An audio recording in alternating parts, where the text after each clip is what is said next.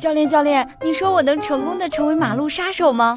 马路杀手是不太可能了，你开的比蜗牛还慢呢，成为马路障碍物倒还是可以的。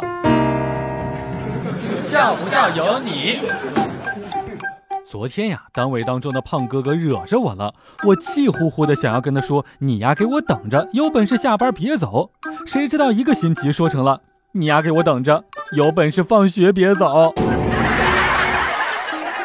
小的时候呢，带鱼哥去邻居家借工具，他正在家里面吃西瓜，我假装坐下来看电视。这时候呀，邻居把工具拿过来碰了我一下，我回过头不自禁地说了一句：“我不吃。”现在想想还尴尬的要死呢。笑不笑由你。单位当中呀，最近有人怀孕了，每一天呢都饿得特别的快。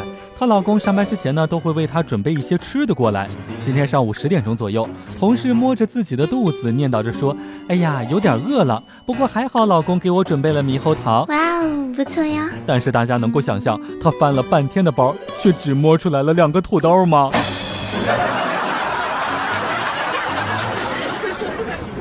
过年的时候，同学聚会就差一个人没有到了，我们呢就先点了菜，饭店很快就把菜上齐了。等了很长时间，那个同学还是没有过来，我们没有忍住，就先开吃了，直到盘子全部见底，服务员特勤快的把空盘子全收了。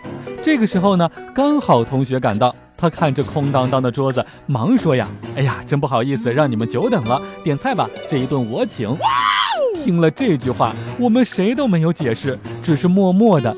再一次拿起了菜单，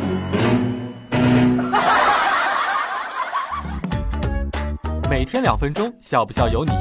你要是不笑，我就不跟你玩了。